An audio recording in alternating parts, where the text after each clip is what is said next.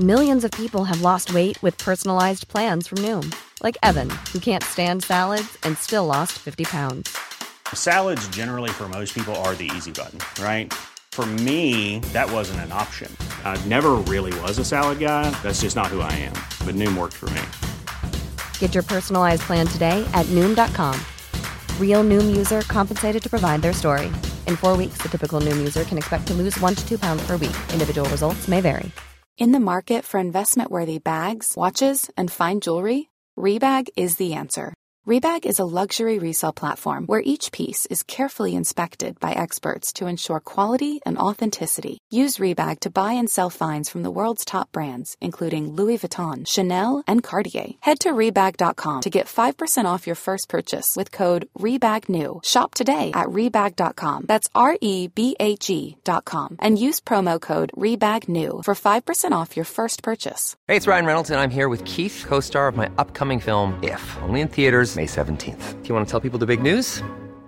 All right, I'll do it. Sign up now and you'll get unlimited for $15 a month in six months of Paramount Plus Essential Plan on us. Mintmobile.com slash switch. Upfront payment of $45 equivalent to $15 per month. Unlimited over 40 gigabytes per month. Face lower speeds. Videos at 480p. Active Mint customers by 531.24 get six months of Paramount Plus Essential Plan. Auto renews after six months. Offer ends May 31st, 2024. Separate Paramount Plus registration required. Terms and conditions apply if rated PG. Buenas noches. Bienvenidos al Criminalista Nocturno.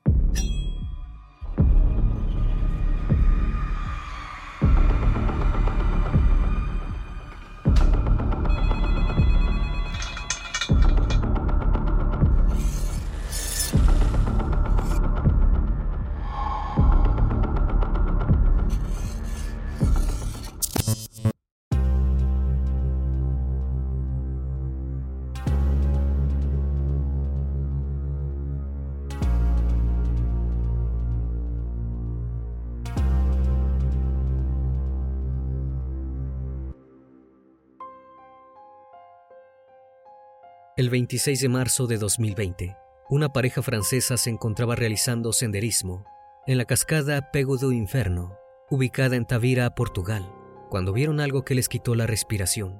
Se trataba nada más y nada menos que de una cabeza humana. Casi al mismo tiempo, un automóvil fue hallado cerca del pueblo de Sagres, junto al cabo de San Vicente. Al revisar la matrícula, los policías notaron que su dueño era un joven de tan solo 21 años, que llevaba varios días desaparecido.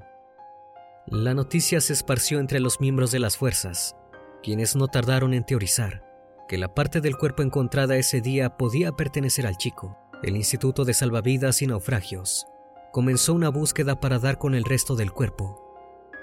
Tan solo unas horas después, inspeccionaron un acantilado ubicado junto a la fortaleza de Beliche, en el municipio occidental de Sagres.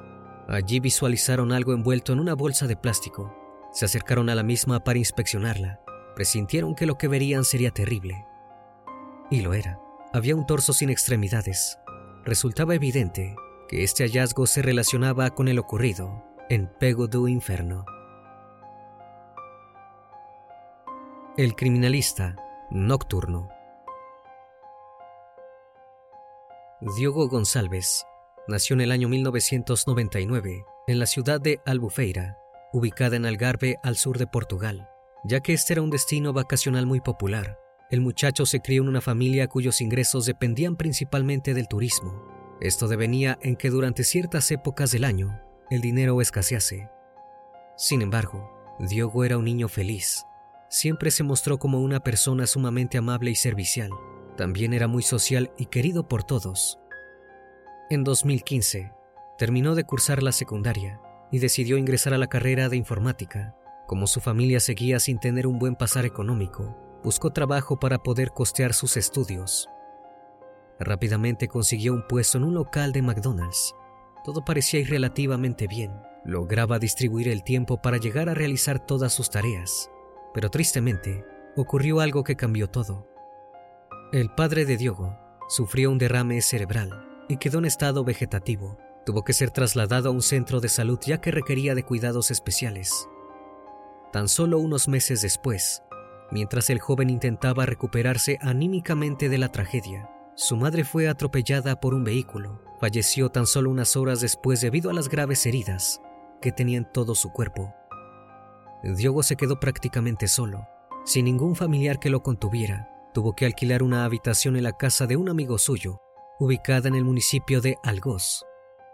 Finalmente, Diogo logró sobreponerse a la tragedia y en 2017, con tan solo 18 años, terminó sus estudios de informática.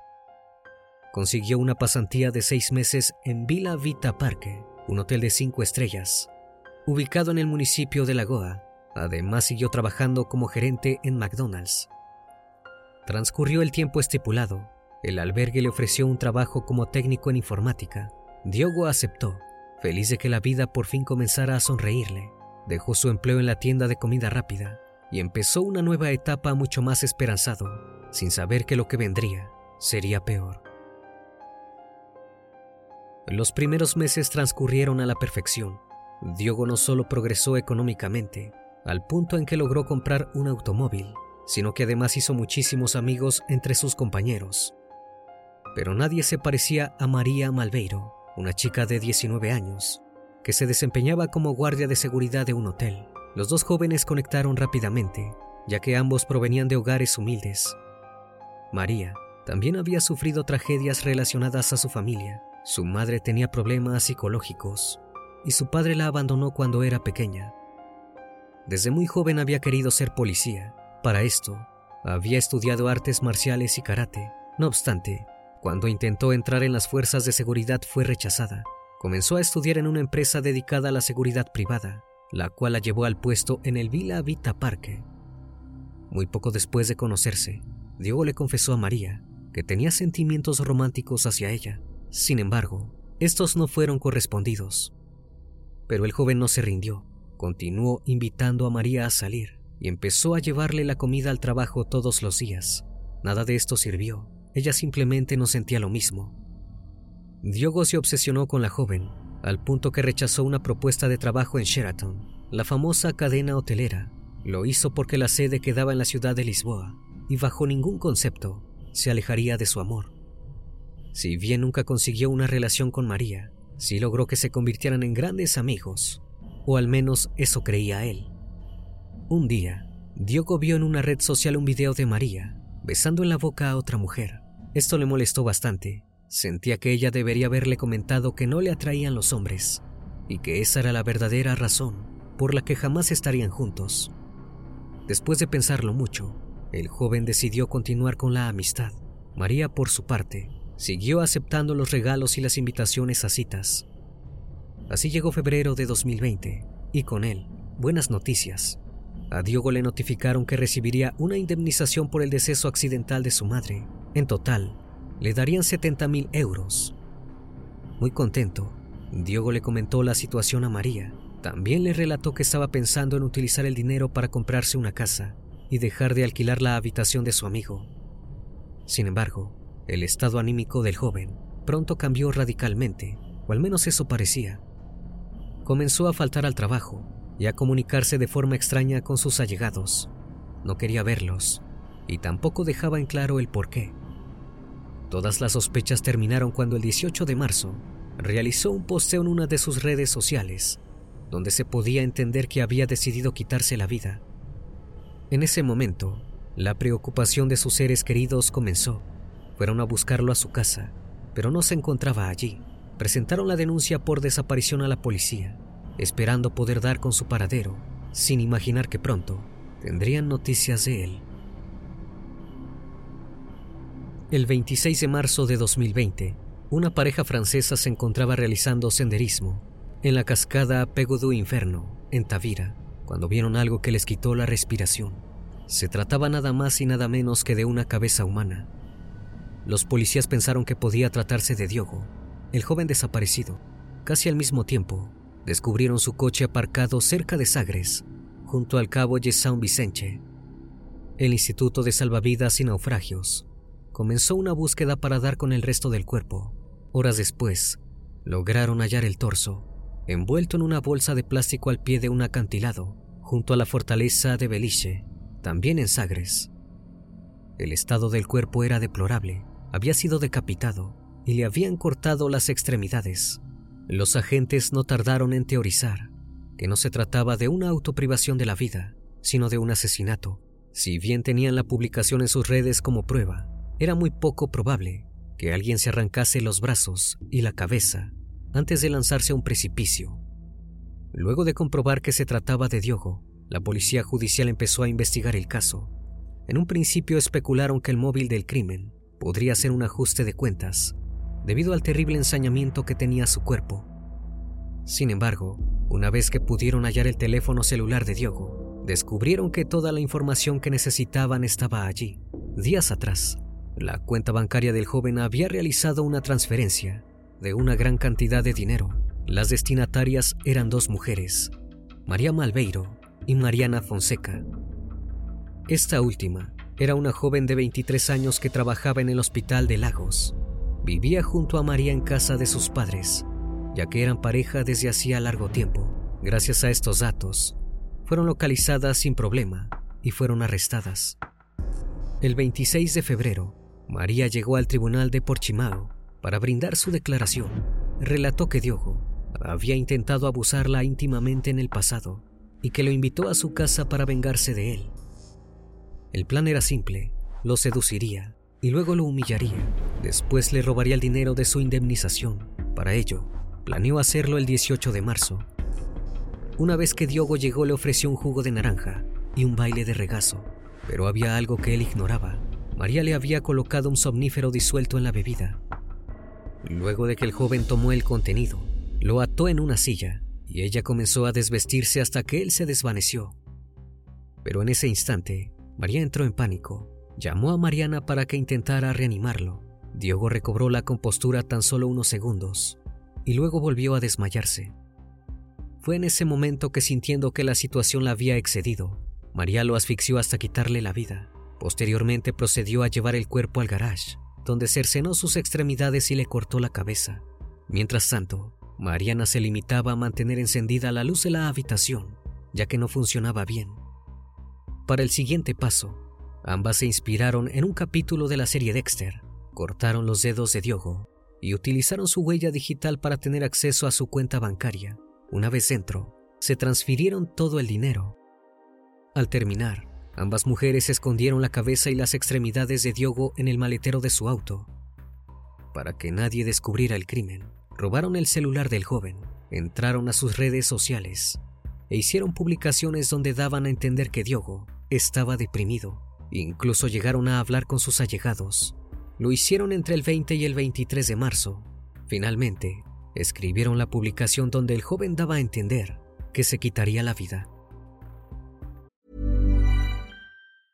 If you thought the only way to get a more defined jawline with natural looking results was through surgery, think again. Juvederm Volux XC is a non surgical injectable gel filler that improves moderate to severe loss of jawline definition and can help you achieve natural looking results with little downtime. Even better, this improved definition lasts up to one year with optimal treatment. No maintenance required. Improve jawline definition for a smooth, sculpted look with Juvederm Volux XC. For important safety information and to find a licensed specialist, visit juvederm.com. That's J U V E D E R M.com. Not for people with severe allergic reactions, allergies to lidocaine, or the proteins used in Juvederm. Common side effects include injection site redness, swelling, pain, tenderness, firmness, lumps, bumps, bruising, discoloration, or itching. There's a risk of unintentional injection into a blood vessel, which can cause vision abnormalities, blindness, stroke, temporary scabs, or scarring. Talk to a licensed specialist to find out if it's right for you. Hiring for your small business? If you're not looking for professionals on LinkedIn, you're looking in the wrong place.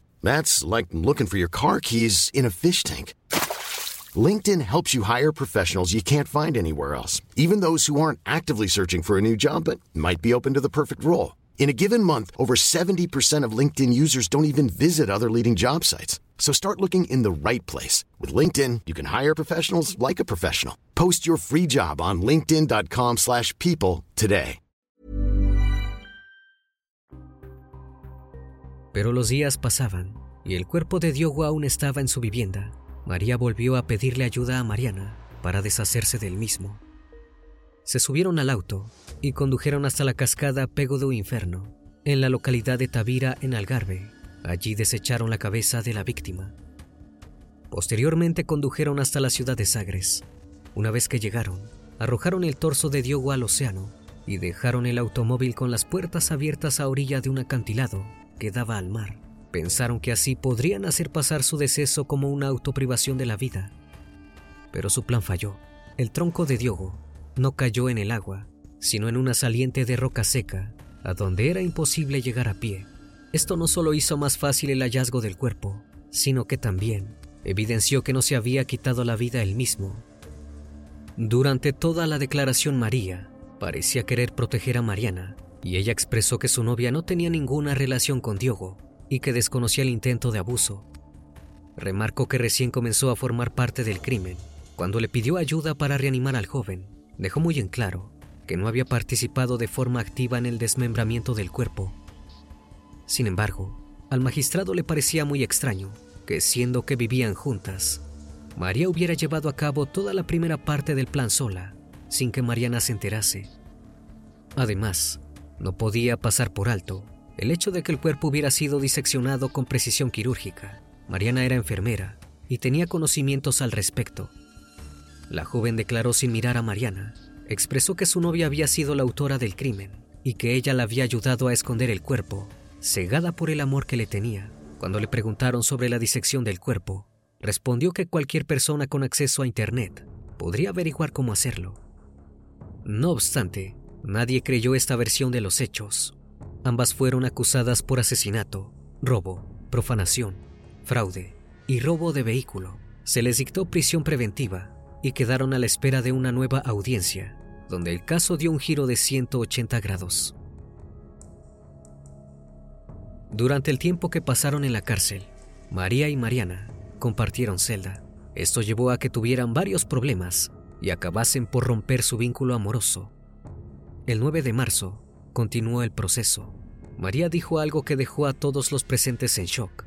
Afirmó que la verdadera autora del crimen contra Diogo era su ahora exnovia.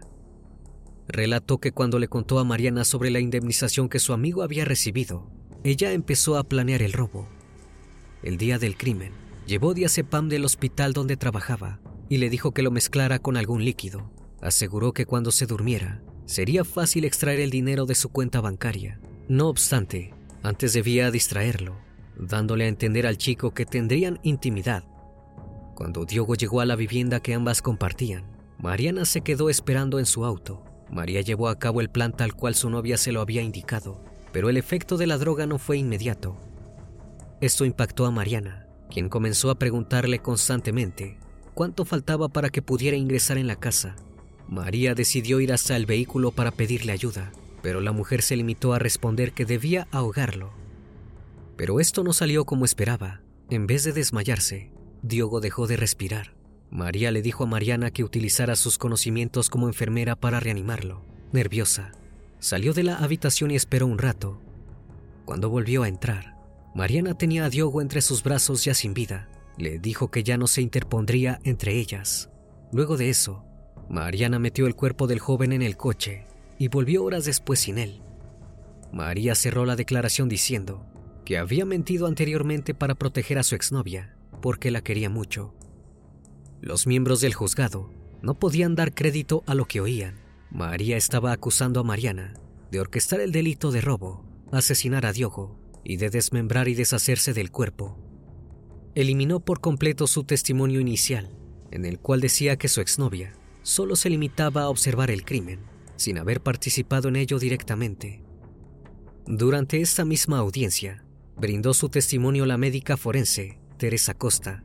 Explicó que las cantidades de diazepam encontradas en la sangre de Diogo eran mucho menores de lo que se esperaba de tres ampolletas ingeridas por vía oral como lo había mencionado María. Esto podría indicar que o bien Diogo no tomó esa cantidad de medicamento o lo hizo muchas horas antes del deceso. Los miembros del tribunal también expresaron que Diogo sufrió mucho dolor antes de morir, ya que tenía plena conciencia de lo que estaba sucediendo mientras lo asfixiaban.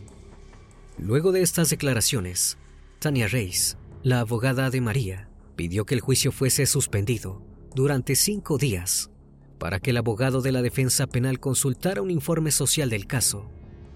El juzgado acató este pedido. Todo el país quedó a la espera de saber quién de las dos mujeres sería enviada a prisión. Así llegó el 27 de abril de 2021. Los jueces tomaron como válida la primera declaración de María, donde se adjudicaba la autoría del crimen. Fue hallada culpable de los delitos de homicidio calificado, coautoría de profanación corporal, robo, acceso ilegal, fraude y robo de vehículo.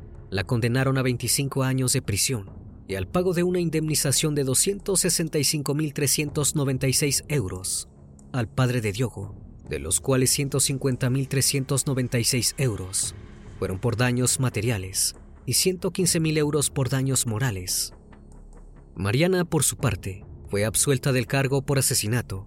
El tribunal concluyó luego de los estudios forenses que la joven había intentado revivir a Diogo, lo cual demostraba que no tenía intención de acabar con su vida.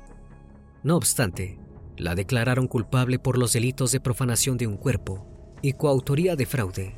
También debía pagar 350 euros de indemnización. Además, debía pasar cuatro años en prisión, pero su sentencia aún no era firme y para ninguno de los delitos por los que fue condenada estaba prevista la prisión preventiva. Por estas dos razones, consiguió quedar en libertad. Pero el caso no concluyó. Todo el país rechazó abiertamente el fallo, ya que consideraban que Mariana era tan culpable como María. Después de la resolución, Mariana dio algunas entrevistas a medios de comunicación locales. Se mostró contenta y pidió disculpas a la familia de Diogo. Luego intentó reincorporarse a su trabajo en el hospital, pero la administración del centro se lo impidió. Manifestaron que el tiempo que había pasado en prisión preventiva, antes del juicio, contaba como ausencias injustificadas y fue despedida. La joven no se quedó de brazos cruzados. Levantó una demanda ante el Tribunal Laboral y pidió una compensación de 50.000 euros por el despido ilegal. Luego de algunas idas y vueltas, el Tribunal de Apelación confirmó que el hospital debía pagarle 30.000 euros de indemnización. María no tuvo la misma suerte que su expareja.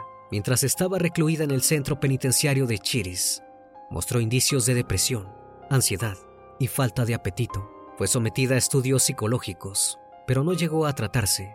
Finalmente, el 29 de diciembre de 2021, decidió poner fin a su dolor. Según la llamada realizada al servicio de emergencia desde la cárcel, a las 12 del mediodía, los guardias se extrañaron porque la joven no salió de su pabellón para tomar el almuerzo. Cuando la fueron a buscar, la encontraron colgada de una sábana en las barras exteriores de la celda. Llamaron a los servicios clínicos del centro penitenciario, pero fue en vano. Después de varias maniobras de reanimación, llevadas a cabo por un médico y una enfermera, fue declarada sin vida. Planning for your next trip?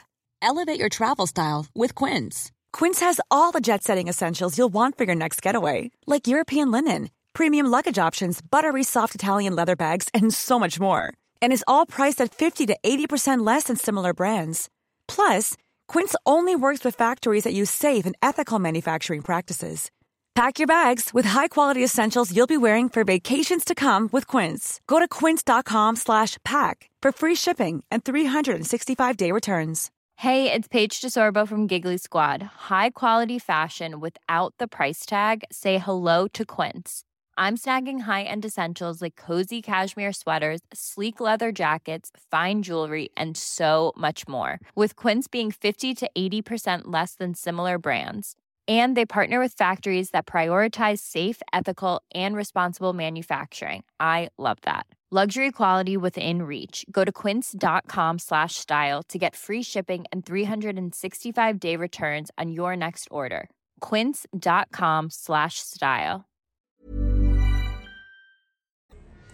Si bien parecía que Mariana jamás tendría que volver a preocuparse por el caso, la suerte no estaba de su lado. El padre de Diogo y el Ministerio Público apelaron la decisión del Tribunal de Primera Instancia. Consideraban que era responsable por el fallecimiento del joven y que debía recibir una sentencia más acorde. Fue así que en julio de 2023, el Tribunal de Apelación de Évora estableció que Mariana había estado presente en todos los actos cometidos contra Diogo y que incluso participó de algunos de forma directa. Limpió la casa junto con María, ayudó a diseccionar el cuerpo y a transportarlo. Además se benefició con el dinero. Por esa razón, fue condenada a 25 años de prisión por coautoría en el homicidio calificado, hurto y acceso ilegítimo a la cuenta bancaria de la víctima. Además, debía pagar una indemnización de 220 mil euros. Los jueces cerraron la sesión, diciendo que la conducta de la joven había sido morbosa, fría y calculadora. Al escuchar la sentencia, Mariana se mostró sumamente sorprendida y reaccionó muy mal. No se sabe si esto fue porque pensó que se saldría con la suya o porque genuinamente creía que estaba siendo condenada por un crimen que no había cometido. Al día de hoy, lo que pasó realmente el día del crimen de Diogo González continúa siendo un misterio. Lo único que se sabe con certeza es que el dinero movilizó a dos mujeres muy jóvenes a cometer un terrible hecho que terminó no con uno, sino con dos fallecidos en su haber. Una vez más, estimado público, agradezco su compañía. Gracias por brindar un espacio de su tiempo para conocer un caso más de este canal. Si aún no estás suscrito, te hago la cordial invitación a que lo hagas y formes parte de esta gran comunidad. Esto es El Criminalista Nocturno. Hasta la próxima emisión. Buenas noches.